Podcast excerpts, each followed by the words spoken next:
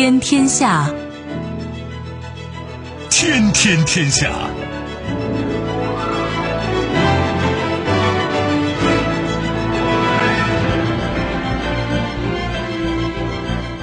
历史穿行者，新闻摆渡人。听众朋友，大家好，您正在关注收听的是《天天天下》节目，我是夏萌，和我一起陪伴各位的还有本节目评论员重阳。世界纷繁复杂，新闻随时发生。今天的节目您将听到：贼喊捉贼，美国情报官员警告科技公司警惕与中国合作；以牙还牙。土耳其总统宣布，美国等十国驻土大使为不受欢迎的人。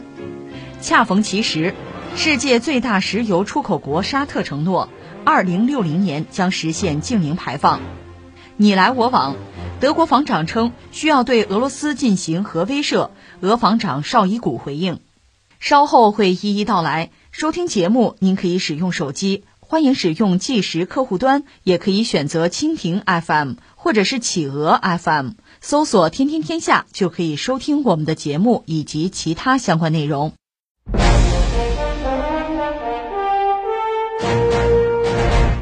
最近，美国情报官员在一篇报告中，又借着警惕中国窃取知识产权这一由头，向美国科技公司发出警告。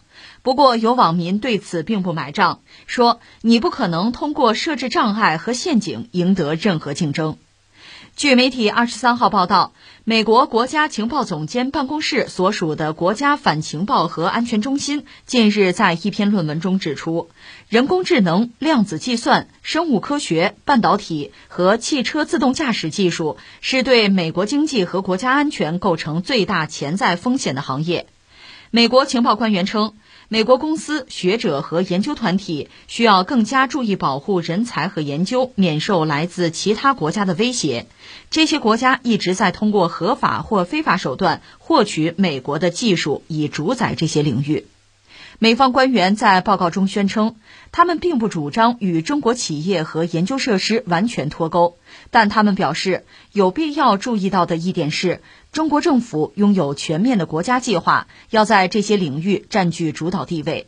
报告称，中国拥有实力、人才和雄心，按照目前的发展趋势，中国有可能在未来十年超越美国，成为人工智能领域的世界领导者。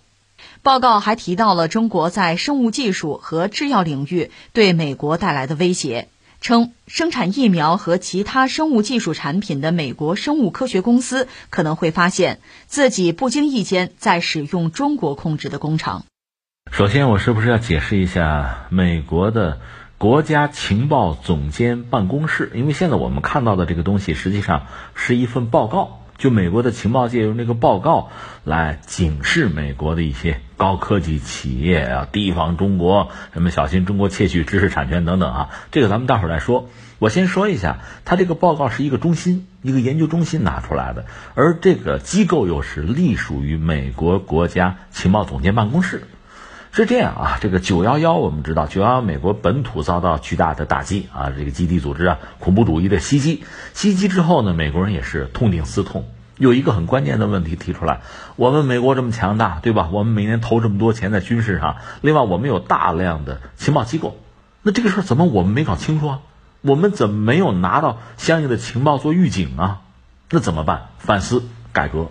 在九幺幺之前呢，美国有一个，它不叫国家，它叫中央情报总监，有这么一个办公室。实际上是谁呢？就是中情局那个 CIA 中情局。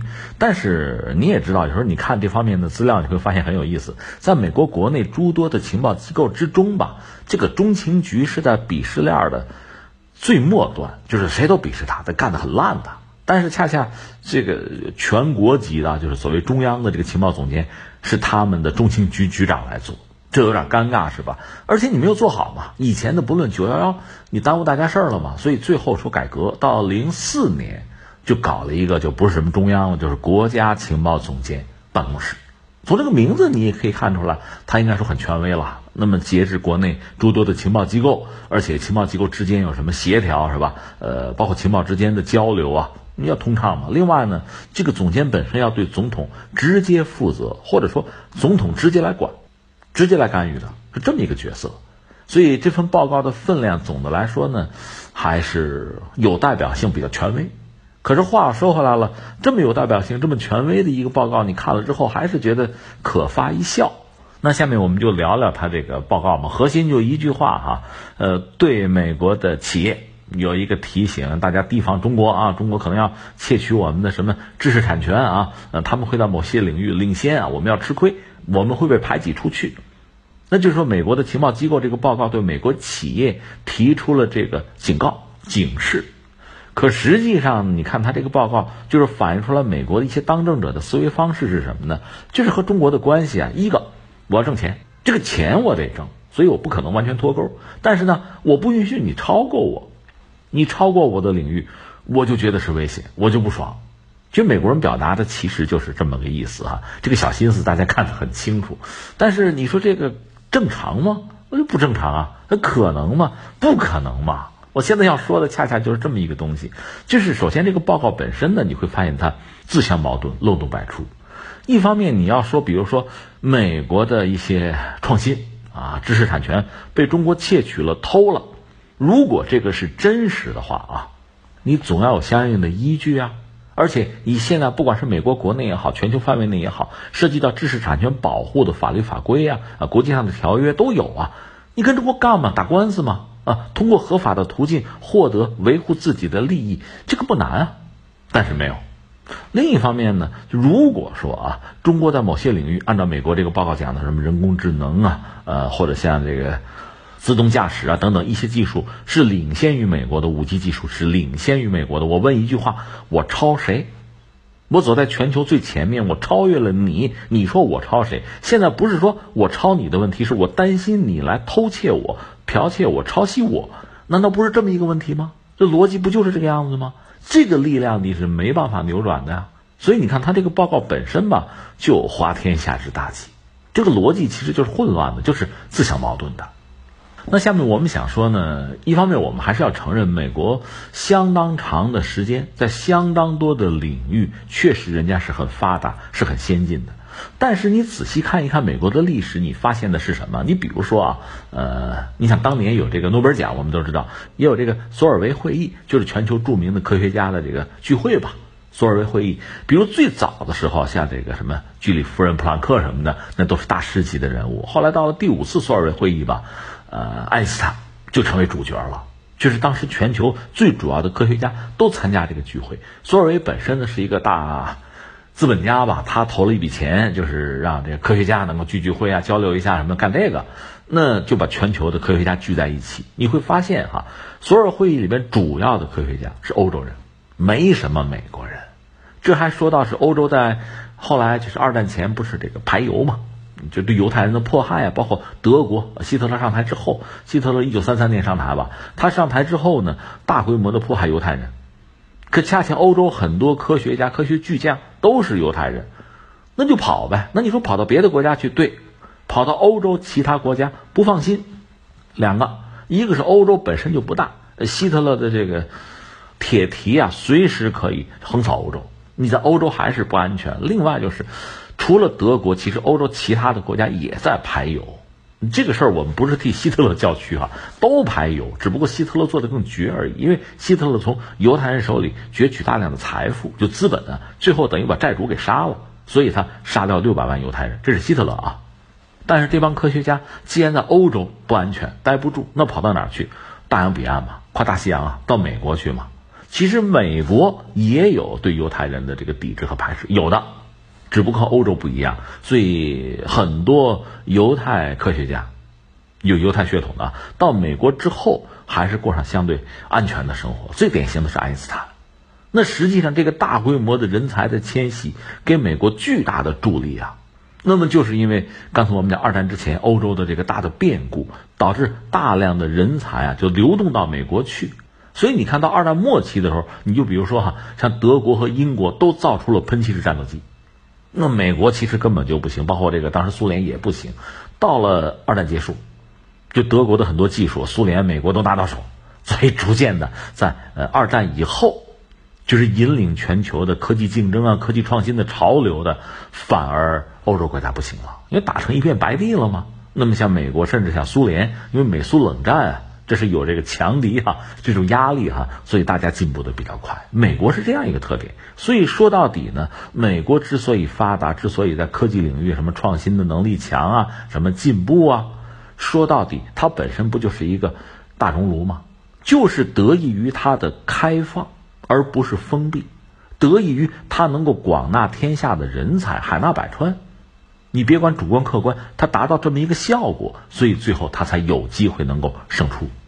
那换句话说，如果你闭关自守了，你动不动就跟人家脱钩了，你就永远怕别人超过你，你通过各种方式就不让别人超过你，你回避竞争。你看很多国家有反垄断法嘛，不愿意垄断，垄断就遏制竞争嘛。可到你这儿。你自己就想不通这些事情了。你要通过这一系列的方式搞掉竞争对手，维持你所谓的霸主地位。那我请问你和你之前那个历史上的经验，你想一想是不是相违背？你这么做最后的结果是什么？你真不知道吗？另外从理儿上我们也说一句，你看西方国家一般愿意讲什么民主啊、自由啊，那我就要问一句了，在国际社会之中的这么多国家、地区啊，这么多的这个民族啊。我就问一句：大家有没有生存发展的自由啊？这个自由要不要被尊重啊？我有没有跑得快一点，超越别人的自由啊？当然，我们所说的自由肯定是有这个纪律啊、规则啊约束的，这没有问题。不坑蒙拐骗，不去抢，不去偷就好。而且现在我们的国际秩序对于抢啊偷，其实我们是有定义的，是有规范的，也是有应对的办法的，都明摆着的嘛。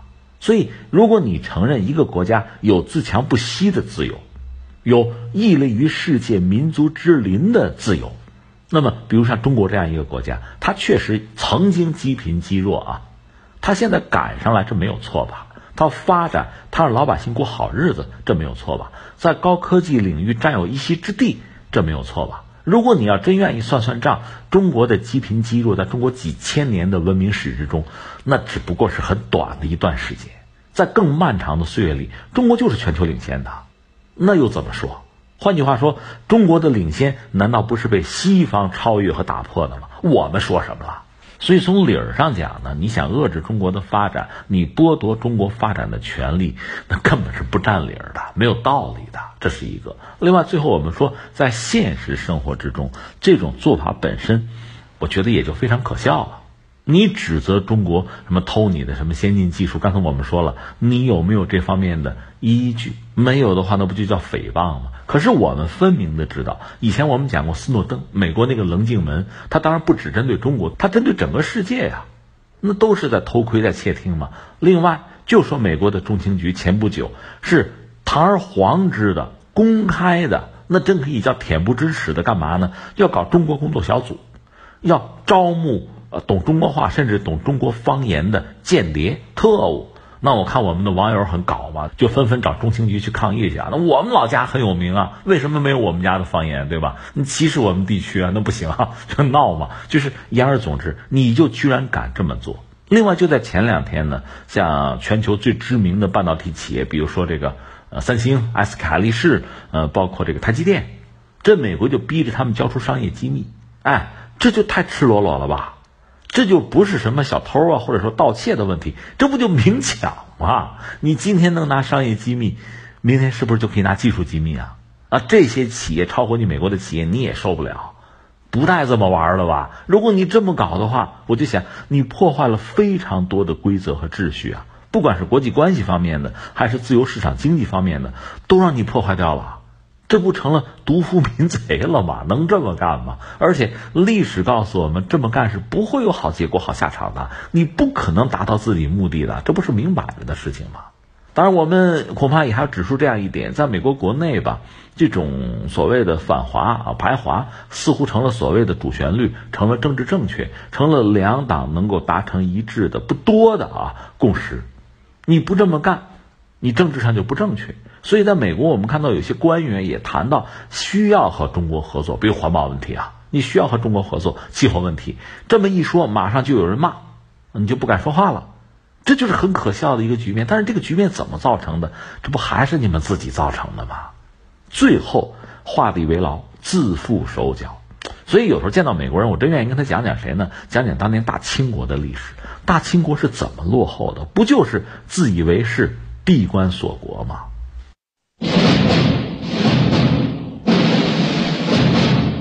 当地时间二十三号，土耳其总统埃尔多安表示，他已经下令外交部将包括美国在内的十名来自西方国家的驻土大使列为不受欢迎的人，并可能驱逐。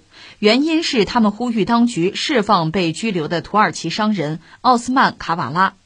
据报道，卡瓦拉已经入狱四年，被控在2013年资助全国范围的抗议活动，并被控参与2016年的政变。在10月18日的一份联合声明中，加拿大、丹麦、法国、德国、荷兰、挪威、瑞典、芬兰、新西兰和美国大使呼吁公正、迅速地解决卡瓦拉的案件，并紧急释放他。连日来，土耳其议会议长、司法部长、内政部长等接连发表声明谴责，称外交官有义务尊重他们驻在国的司法机构，不应发表影响该国司法机构的言论。这个是土耳其和西方，这不眼看着就闹起来了，对吧？呃，我们知道国家之间博弈有一种所谓叫外交战，这方面比较经典的，你看看当年苏联和西方，现在俄罗斯和西方和美国和欧洲，嗯，打这个外交战，往往是这样，就是先我给你定个性啊，我指责你啊，就是你的外交官从事了和自己的这个职业啊和自己的职责不相符合的工作，你做了你不该做的事情。这是给你一个定性。那下面进一步会说什么呢？你是不受欢迎的人。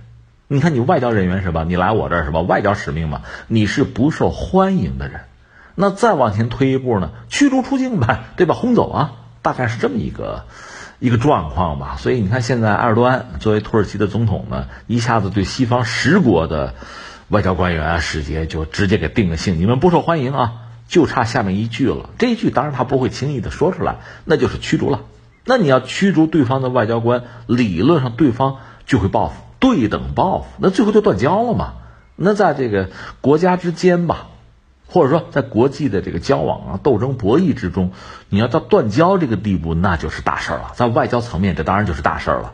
呃，所以目前土耳其呢叫隐而不发，还没有到那一步。但是把这个态度放在这儿呢，看看西方怎么回应。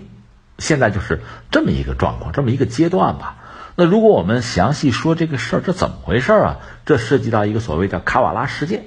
那你要想解释卡瓦拉事件呢，恐怕就得从另一件事、另一个时间、另一个人说起。这个我们以前聊过，就是居伦，也翻译成居兰。这是一个土耳其的宗教界的领袖吧，思想领袖啊啊，也是一个政坛领袖这么一个角色。这个人年纪已经很大，而且有病。他本人现在在美国。为美国庇护啊，这么一个人，大家知道，二零一六年呢，土耳其有一个未遂政变，这个政变针对的就是现在那个总统埃尔多安，就是要把他搞下台。土耳其这个国家确实比较特别，在历史上曾经有一个奥斯曼土耳其，一个大帝国，它的扩张和侵略呢，在人类历史上应该说还是应该叫可圈可点吧，给人们留下深刻的印象。但是后来这个国家也衰落了。那么到一战结束呢，就彻底的就就分崩离析了。不但说这奥斯曼土耳其这个大帝国完蛋了，就是这土耳其本身还能不能生存下来都两说了。那这个时候他们出了一个英雄人物吧，民族英雄就是凯末尔。凯末尔本身是有兵的，能打仗，所以呢，他就为现代土耳其奠基。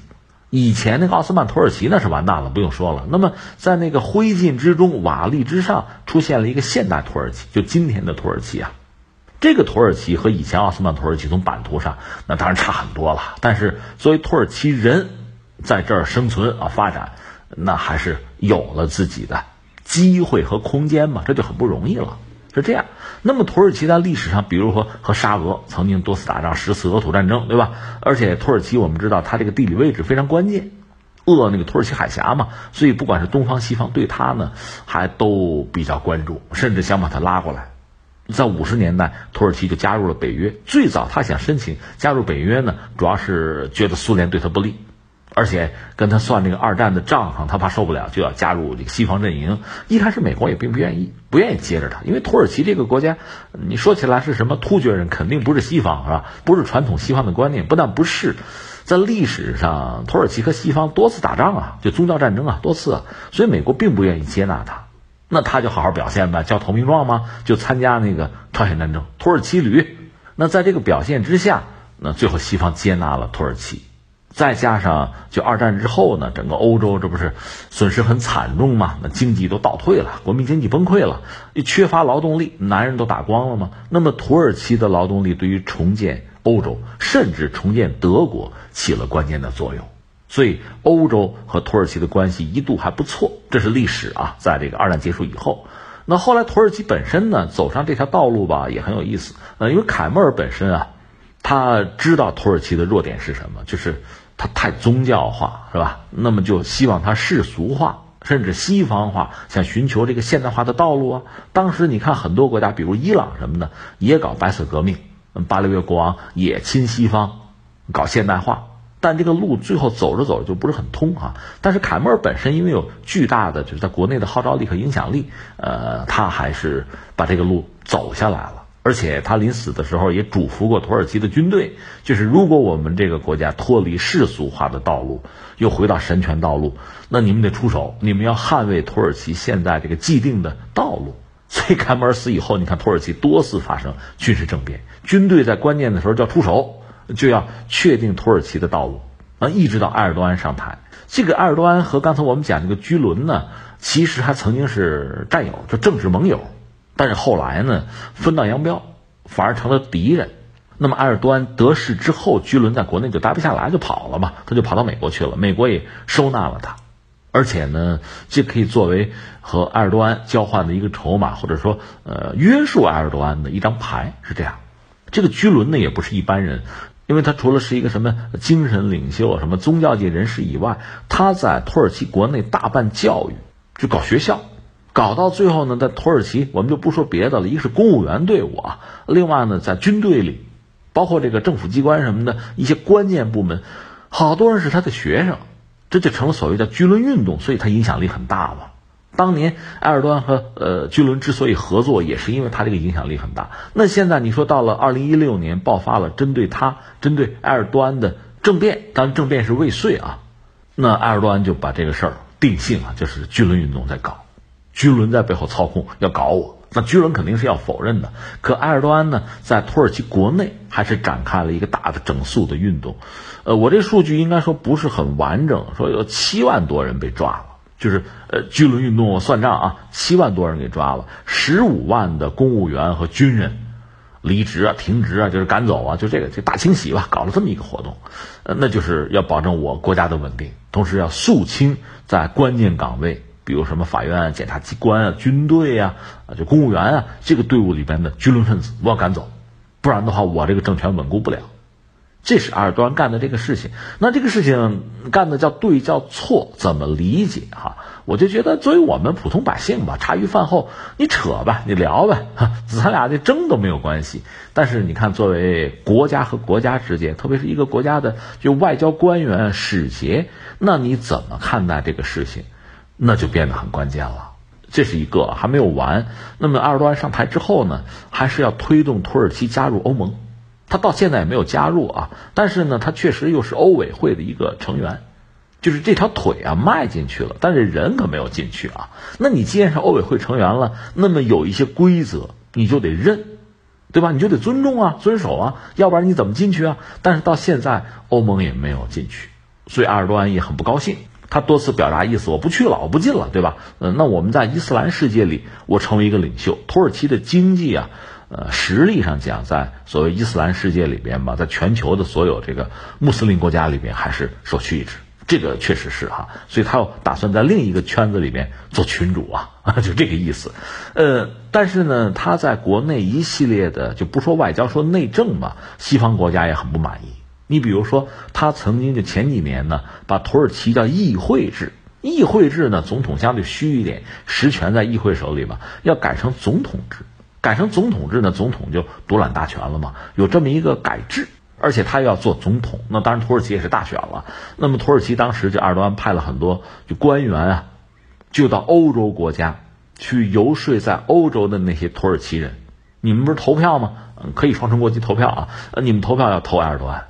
就做工作嘛，就有这种宣讲团制的做工作，这个工作队、工作组啊，到欧洲国家去。那么很多欧洲国家对这个事儿就很反感，就觉得埃尔多安已经跑偏了，和当年的凯末尔很不一样，而且觉得他有野心，他要恢复奥斯曼土耳其的荣光。那你们别来，赶走，赶走，就这个样子。所以，呃，导致土耳其埃尔多安和西方国家的关系就变得很糟。但是你说糟吧，土耳其毕竟还是北约的成员，而且欧委会里边有他一号，有他的座啊。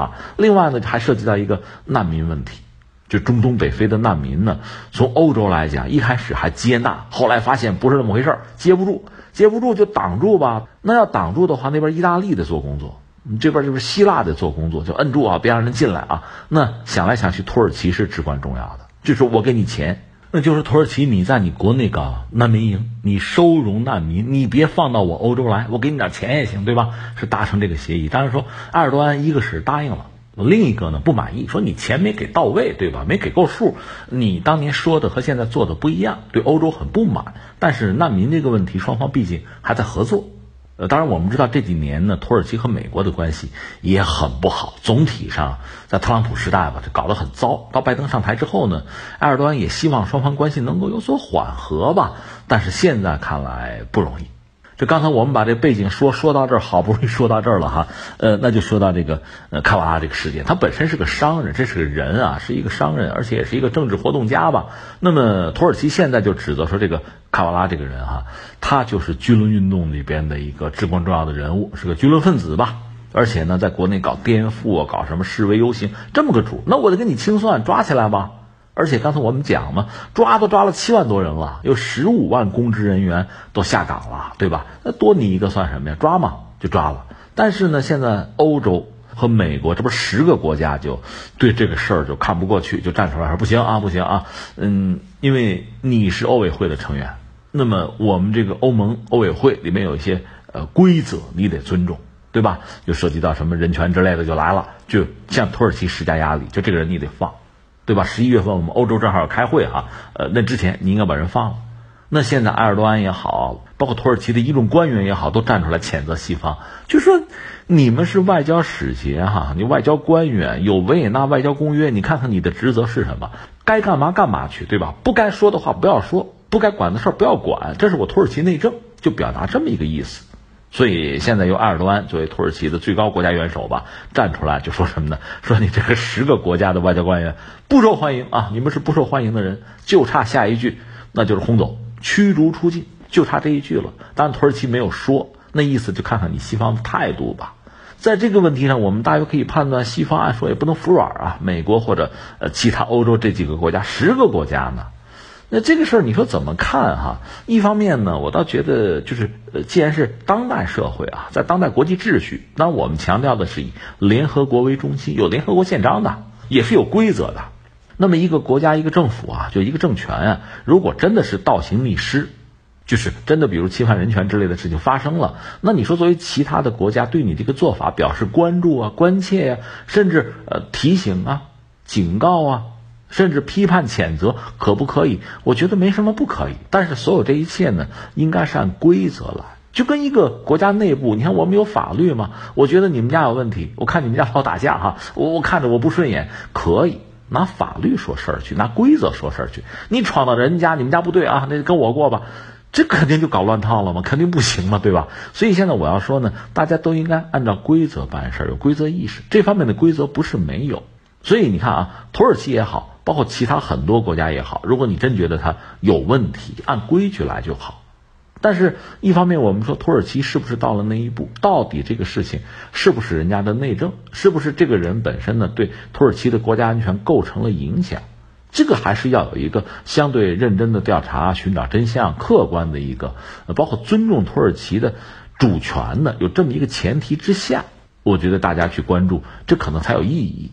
另一方面，我们也知道很多西方国家并不是说自身啊多么纯洁如少女一般啊，就站在人类道义的制高点，不是这样啊，打着这个什么人权的旗号干涉他国的主权啊，做了很多见不得人的事情啊，就维护自身的那点利益，这种事儿没少干啊。所以你不干净吗？你指责土耳其，你好意思吗？你自身有没有问题啊？你是不是有其他的什么想法呀？你看，实际上我们两面说，你会发现是这么一个状况。如果只是某一方，比如这十国就是维护人间正义，对吧？那倒没有问题。关键是从历史上看，你底儿不是那么干净嘛，是有问题的呀。所以你看啊，涉及到这类的问题，当一个国家国内有一些问题，其他国家对你表示关切哈，那有的时候甚至要表达某种呃批评，这个我倒觉得不是不行，还是按规矩来的好，而不是简单粗暴，引起对方的反弹，最后双方以这个外交战甚至贸易战做一个终结，这就没意思了。另外呢，你说土耳其和西方的关系就此彻底完蛋吗？应该不至于。土耳其本身呢，刚才我们讲的难民问题，实际上捏着欧洲的命门了。虽然他，呃，如果说真这么干，那是个双输的结果，但是他敢啊，他可以这么干，就是把难民放了。现在我土耳其给你欧洲挡着难民呢，你就别给我废话，你要敢废话，开门放难民，就成这么一个局面了。而欧洲出于自身利益的考量，恐怕也不敢真正的去惹恼土耳其。说到底还是利益，并不是真正的道义，这才是让人觉得。挺遗憾和失望的。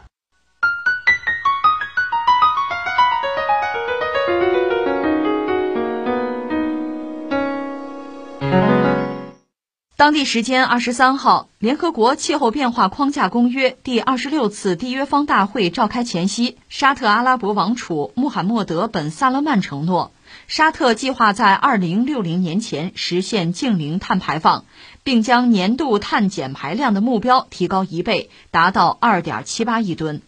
据报道，沙特王储萨勒曼在当天的沙特绿色倡议论坛发表录音讲话，希望就进一步减排达成一致，以应对全球气候变暖。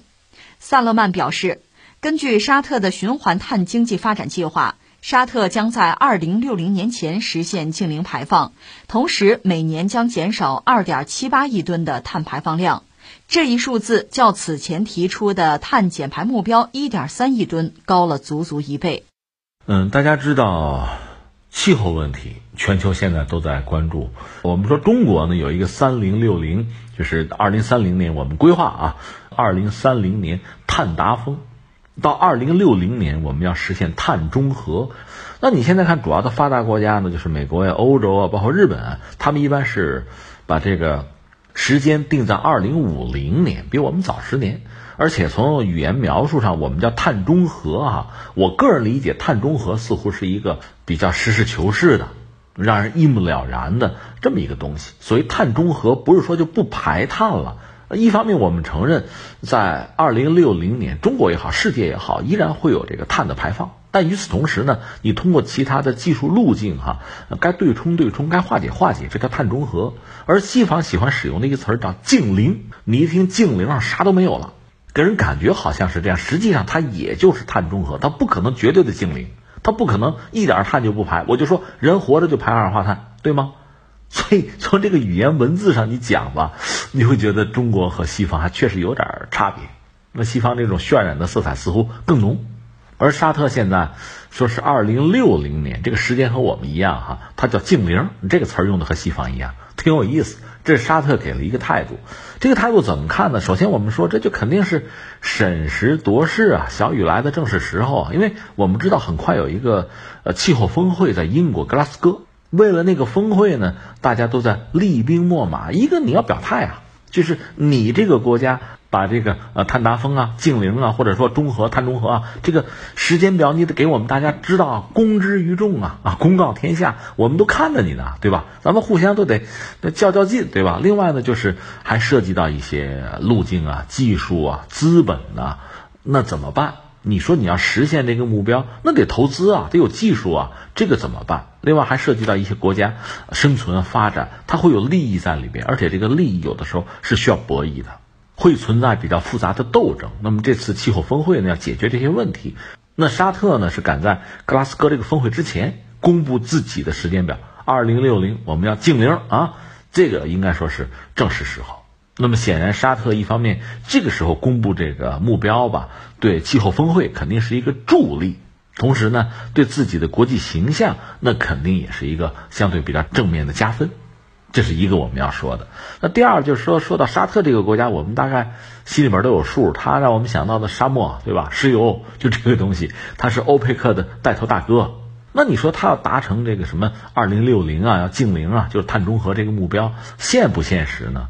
我倒觉得总的来说，他要这样达成哈，应该说问题也不大。你看这么几点，第一个呢，沙特这个国家是主要的产油国，它油肯定是不缺，但是石油是一种就我们讲化石燃料，因为产生碳嘛，所以全世界范围内各国各主要经济体都在考虑怎么样少用不用化石燃料。另外呢，就是使用新能源、可再生能源啊，是这么一个路子。那对沙特这个国家，它的这个油该生产还是要生产，因为即使到二零六零，我们讲碳中和，我理解不是说一点碳就不生产了，只是通过其他的途径呢，把你生产的这个碳啊，你可以想办法，比如说对冲掉啊、回收掉啊、稀释掉，就想什么办法吧。但是你想，化石燃料、石油就作为燃料本身，它的存在还是有价值的，应急啊。另外是什么呢？石油本身除了做燃料，它是重要的化工原料啊。你想，现在我们的这个化学工业本身它是原料，它少不得的，所以石油这个东西人类还是需要的。那么从这个角度讲，沙特作为一个产油国，依然可以挣钱，甚至它还要扩大产能呢。如果真到了所谓后疫情时代，整个人类经济要从现在这个半死不活、萧条的状态要有所突破的话，对能源还是有需求的。对化工原料也是有需求的，所以沙特总的来说，现在我感觉到是不愁将来生存出问题，在相当长的时间内吧，人们还是需要石油的，这是一个。第二个，沙特本身并不是一个工业国，虽然说定的这个二零六零和我们时间是一样的，它和我们怎么比啊？我们是全球最主要的一个工业国，全球第二大经济体，沙特这个国家呢？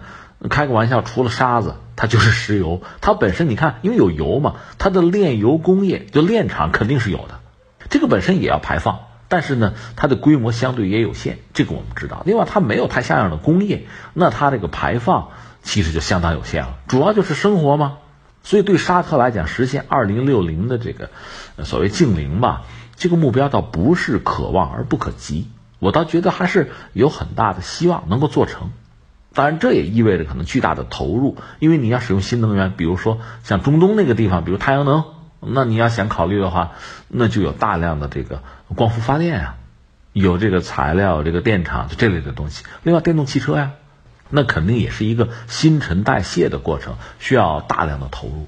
那最后我们就讲沙特本身呢，因为这个国家算比较富裕，因为有油啊、卖油啊，人均 GDP 是比较高的。但是最近几年呢，其实财政状况也大不如前了。这个我们知道，就说手头也紧了。之前他不是在全球范围内搞好多这个宗教学校，他是瓦哈比派，到处传教。现在可能这个投入也停了，因为钱紧了。所以呢，他现在也考虑到未来。就作为产油国啊，恐怕这未来的生存发展面对越来越多的压力，就得从长计议。你看现在他那个王储小萨勒曼，他不有一个二零三零愿景嘛？就是沙特未来现在就二零二一年了，对吧？到二零三零，我沙特要把自己搞成一个什么样的国家，塑造一个什么样的形象，在全球特别是经济啊、政治版图上，我是一个什么角色，他必须重新考量。甚至前两天我们不是也聊这个新闻吗？一带一路。和他这个二零三零愿景怎么对接？那双方怎么合作？他确实不得不考虑这些事情。而且你看，产油国里面就说到这个，我印象中俄罗斯确实很有意思。他现在是卖油，而且通过这个管线吧，把天然气可以输送给欧洲。而按照俄罗斯的想法，将来你欧洲可能要进入一个所谓轻社会。氢呢，就是氢气的氢，氢能源。日本不是也要搞氢能源社会吗？人家欧洲也是这么想的。欧洲这没有能源吗？油气资源有限吗？所以想搞氢能源，以氢为基础，构建一个就新的一个社会运转的一个样态。那俄罗斯就说：“那我俄罗斯啊，我工业制氢，我依然可以向欧洲提供能源。现在的管线我改造之后，我就可以输氢了，就不输天然气了。所以俄罗斯是这么考虑问题。”那么这个路径对于沙特来讲靠不靠谱呢？就不太靠谱，因为俄罗斯毕竟哈，它国家面积很大，版图大，而且它的工业基础还是有的，苏联嘛。而沙特除了油以外，就是包括天然气啊，那主要是油了。它在工业，包括制氢这个领域，恐怕还真的没有太多的优势可言。那么将来沙特走什么样的路？怎么样让一个国家能够长治久安？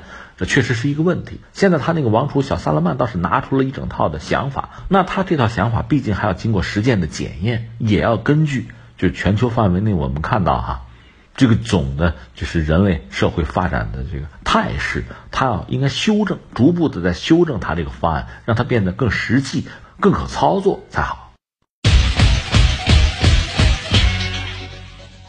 据媒体十月二十三号消息，俄罗斯国防部长谢尔盖·绍伊古回应了德国国防部长卡伦鲍尔关于需要对俄罗斯使用核武器进行威慑的言论。他表示，柏林应该记得向俄罗斯边境部署军队最终是怎样的结局。绍伊古说，在呼吁对俄罗斯进行军事威慑的背景下，北约一直在俄罗斯边境部署军队。类似的情况，最终对于德国和欧洲是怎样的结局，德国国防部长应该十分清楚。他强调，只有在不侵犯俄罗斯利益的情况下，欧洲才有可能保证安全。此前有消息称，当地时间二十一号，北约各国防长签署一项名为《欧洲大西洋地区威慑和防御概念》的计划，该计划包含了使用核武器、网络攻击等非常规战争的内容。十月二十一日，卡伦鲍尔在回应关于北约正考虑在波罗的海和黑海地区进行区域威慑方案中可能包含航空核武器的报道时承认，这的确是北约的威慑方式。他声称：“我们必须向俄罗斯明确，我们准备将其用作终极手段，这也是威慑的一部分。”啊，这个又是俄罗斯和北约的关系吧？他们的关系最近不好。而且掉到了低谷吧。北约方面是驱逐了俄罗斯的外交官，本来双方是有这个沟通渠道的哈，呃，有所谓大使之类的都有。但是现在呢，这个外交官北约驱逐，说什么？就是你们从事了和自己身份不相符的事情吗？就是间谍，指责俄罗斯的这个外交官是间谍。那俄罗斯当然要报复嘛，报复就是，那就别对话了，就把相应的渠道其实就关掉了。而且呢，在这个档口，北约就说：“那咱们得对话呀。”俄罗斯这边，你看他那个外交部的发言人，就那个扎哈罗娃不就说嘛：“说我们把大使派过去就是用来对话的，你把他们赶走了，你跟我说什么对话，对吧？”双方就呛呛起来了。现在这个状况不是很好，而且呢，你看，呃，一方面俄罗斯前两天他的一个副外长又批评北约。外交部的副部长吧，就是格鲁什科，他在二十三号就说说北约走完了进化之路啊，走到最后呢，又回到了冷战模式。这你想的就是怎么跟俄罗斯对着干啊？冷战吗？而另一方面呢，现在是德国的方长卡伦鲍尔，卡伦鲍尔这个人吧，他原来他女子啊，那个欧洲的很多国家的防长都是女性。呃，卡伦鲍尔这人本来他和默克尔关系不错。算是默克尔的接班人吧，比较早啊。我们看往往是看到这么一个状况，但是后来呢，嗯，在他这个党内表现可能有些问题，民调也不是很高。那你看现在德国大选呢，这位卡伦鲍尔好像也就不是里边很重要的角色了，也谈不上是默克尔的接班人了。他是德国的防长，那德国这个防长现在站出来说用核武器威慑俄罗斯。当然，他也不是代表他自己，代表德国的意见，代表北约的态度吧。因为北约里边，我们知道德国毕竟是欧洲很重要的一个角色，那就是说要在波罗的海、在黑海要对俄罗斯加强威慑，包括呃，它是航空的，就是等于说飞机带这个核弹嘛，就是这么一种威慑，表达这么一个态度。然后俄罗斯的防长绍伊古呢，又有了个回应啊，直接给怼脸上。就是你威慑俄罗斯是吧？你大概知道这意味着什么吧？你懂事儿吧？就表达这么一个意思。因为卡拉巴尔本身是一个女子，以前是一个政治人物、政客吧，对军事，但她算文官吧，呃，了解应该说肯定不如绍伊古。当然，我们再重复一下，他的态度也不代表他自己对俄罗斯的好恶啊，他主要是代表德国，也代表北约来表这个态。但这个态。坦率讲，也不是随便表达。首先，俄罗斯不高兴；另外呢，在目前俄罗斯北约的关系进入低谷的时候，你这个表态实际上就火上浇油嘛。而且呢，在黑海、在波罗的海，这个对俄罗斯来讲当然是巨大的威胁。威慑不好讲，威胁是真的。那俄罗斯肯定是要反击的。新闻就是这么个新闻。那下面我要说什么呢？第一个，我们要说，首先说德国吧。德国在一战、二战都是战败国，尤其二战，作为一个法西斯国家，那个轴心国之一啊。德国在二战之后，大家认为它是比较好的，反思了二战的罪行，比日本表现要好吧？所以相对来说，首先得到了欧洲人的谅解。这样呢，你看最早和法国搞那个欧洲的煤钢联盟，后来搞这个欧共体，现在的欧盟，德国都是很重要的角色。而且呢，确实是欧洲的领头羊，因为它经济相对来说夯的比较实，规模也比较大，影响力比较强，就是德国啊。但德国一直说来呢，在就是军事问题上是比较谨慎和保守的。在历史问题上，态度呢、立场呢，也是相对比较鲜明的，就是对当年的历史就是要彻底否定的，反法西斯这个立场那是比较明确的。而且呢，他就德国呀，嗯，几十年吧，和以色列的关系就比较特殊，因为我们讲在二战期间呢，纳粹屠杀了六百万犹太人，这是一笔血债啊。我们曾经聊过，当时普遍的西方国家、欧洲国家都在排犹，但是希特勒确实做到了极致，杀人呐。但这里边有一个因素，我们分析过，应该说是犹太人比较有钱嘛。而德国在三三年希特勒上台，二九年到三三年又是经济危机，这个国家陷入了崩溃的边缘。到这个时候呢，那需要钱。当时他就德国的呃财长是沙赫特，是个金融学的博士，他比较能搞钱。搞钱一个就是赖账嘛，这一战的这个欠款先不还了啊，再就是从美国从华尔街搞钱。当然，他从美国买大量的。物资就是通过这种方式来缓解德国的金融和经济危机。再就是德国人抢了犹太人的钱，一开始说是借，后来干脆抢嘛，抢了把把债主也杀了，这这债不就不用还了吗？这是德国当年做的这个斑斑劣迹啊，我们看得很清楚。所以后来到七十年代初呢，德国总理布兰特到华沙，还在那个犹太人的纪念碑前还下跪，说请求整个世界的原谅，也算是。德国道歉吧，是这么一个状况。所以德国一度对以色列、对犹太人这个国家呢，他是特别的关照。一个是安全承诺，其实以色列在中东是一个强国哈，甚至有人讲他在欺负别人哈，那个不管了，反正我要保证以色列的安全，这是我德国对以色列做出的一个承诺。另外呢，如果说以色列购买一些德国的甚至武器系统啊，那德国一般是给很优惠的价格，比如潜艇。你赎罪嘛？有这个因素在里边。另外就是对俄罗斯，就是之前的苏联。一九四一年六月二十二日，那是德国率先进攻苏联的，苏德战争爆发。当然最后呢，苏联人是打赢了，打进了柏林，这个第三帝国彻底崩盘。但是双方的这个账怎么算？按说你呃德国人怎么对待犹太人，你应该怎么对待俄罗斯人？是吧？你找的事儿嘛，那你打的仗嘛。但是呢，我们知道二战之后是冷战，西德当时又加入了西方阵营，还进入了北约，东德呢进入苏东阵营，德国分裂了嘛。后来德国完成统一，其实苏联在最后的那个时刻呢也没有阻止他，所以就德国统一来讲呢，当时德国的政治家对苏联也是心怀感激的。那么之后就是苏联解体。俄罗斯呢一度也靠近西方，和德国的关系也还好，但德国毕竟在政治和军事上，它要追随美国，和俄罗斯的关系呢要为美国马首是瞻，所以现在你说德国和俄罗斯的关系吧，肯定谈不上特别好。那你要多糟吧？按说也不至于，因为谁在呢？默克尔。默克尔作为在西方在欧洲一个比较老成持重的、比较有能力的一个政治家吧。他执掌德国十六年，在他任内吧，俄罗斯和德国的关系总的来说是比较稳定的，而且，比如普京想和西方对话，其实默克尔是一个特别理想的选择，就跟你谈，就比较合适。那么默克尔现在退出政治舞台了，实际上普京就是一脚踩空嘛，再找一个像默克尔那样的人对话没有了。当然，你要说在西方阵营，不管是什么欧盟啊、北约里，你说找一个国家和俄罗斯对话，呃，或者对俄罗斯相对能够释放一些善意、态度比较温和的，有的，有的。但是德国毕竟是在西方国家里比较强大的一个国家，你跟他对话才有意义嘛。你找一个比较小的、没有什么话语权、没有影响力的国家，那个对话对西方不会产生影响。所以在默克尔之后。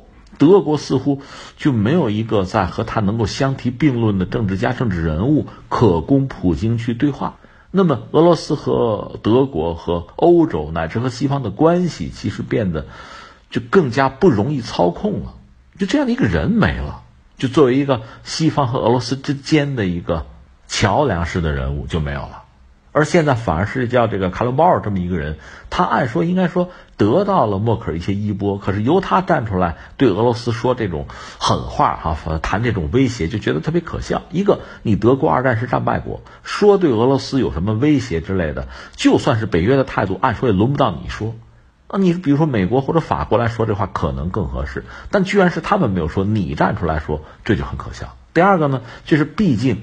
欧盟和俄罗斯还有能源合作，在这里面，德国又是欧盟里面很重要的一个国家，它的制造业在整个欧盟里是首屈一指的。那你对能源的需求比别人更迫切，比如那个北溪二号，那就是俄罗斯和德国联手顶住美国的压力，最后把它搞出来的嘛。但是现在你看，随着默克尔退出政治舞台，德国和俄罗斯的关系有点说不清道不明，反正前景不是很妙，这就影响到。呃，欧洲乃至西方和俄罗斯的关系恐怕就会更糟。而在这个时候，这位卡伦鲍尔呢又放这样一番话，你会觉得就有点很不合时宜，也轮不到你说。你说了之后带来的负面的效果可能更大。第三个，我谈到这位卡伦鲍尔特别谈到了在黑海和波罗的海对俄罗斯进行威慑，这个是俄罗斯根本不能接受的。嗯，当然说，在今天这个时代吧，一方面呢，都二十一世纪了，就是国家特别是大国的博弈啊，也会有新的战场、新的招法，呃，没得说，是这样。但是呢，以前存留下来的这种历史的经验和惯性依然在起作用。你比如说这种地缘政治博弈的学说呀，特别像俄罗斯这样一个国家，相应的什么缓冲区啊、安全地带、安全空间呀，这套逻辑是根深蒂固的。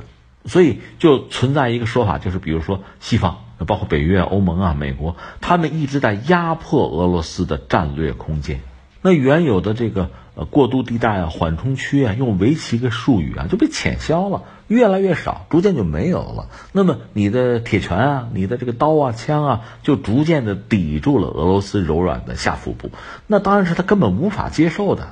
那现在这个卡伦鲍尔说，居然说这个北约用核武器要威慑俄罗斯，你忘了俄罗斯是个什么国家？而且在苏联时代，他们就形成了自己的核战略，就是斧头战略。说到底，核武器我不跟你打招呼，我就敢用，先发制人嘛。俄罗斯是通过这种方式来维护自己的利益的，特别是和苏联比起来，俄罗斯军力啊、经济大幅度的衰落。和大家曾经聊过，你说全球范围内哈，就是大国之间，你说在军事领域的博弈啊，常规军力的博弈，其实那是需要花钱的，花非常多的钱，而且那个东西，你投入哈非常大，更新又很快，一般的国家逐渐就玩不起。所以说，常规军力投钱啊，其实对一个国家要求很高，对你的财力啊、综合国力要求很高。你要做不到怎么办？你比如人家朝鲜，朝鲜在这个经济上没法和韩国相提并论，那我搞个核弹嘛。俄罗斯也是这个道理。本来我常规军力的更新，我压力很大，我没钱，那我核武器这是重中之重啊，这是国之重器啊，在这个领域我绝对不含糊，这是我最后的打狗棍了。所以你看俄罗斯这几年呢，他搞的不管是重型的运载火箭，其实洲际导弹嘛，另外像这个。为了避开美国那个导弹防御体系搞的这种无人的核动力的潜航器，就是那个海神不塞东还带核弹头的，通过这种方式对美国形成威慑。我就是核威慑。另外还有那个海燕，那是一种核巡航导弹，我搞的就是这个东西。现在你说拿这玩意儿威慑我，这不笑话吗？这是我们看到绍伊古给了一个态度，但是。我说最后，但是说什么呢？那么如果北约执意挑起这种想用核武器对俄罗斯进行威慑，那岂不就意味着核军备竞赛吗？那岂不意味着这个世界或者欧洲更不安全吗？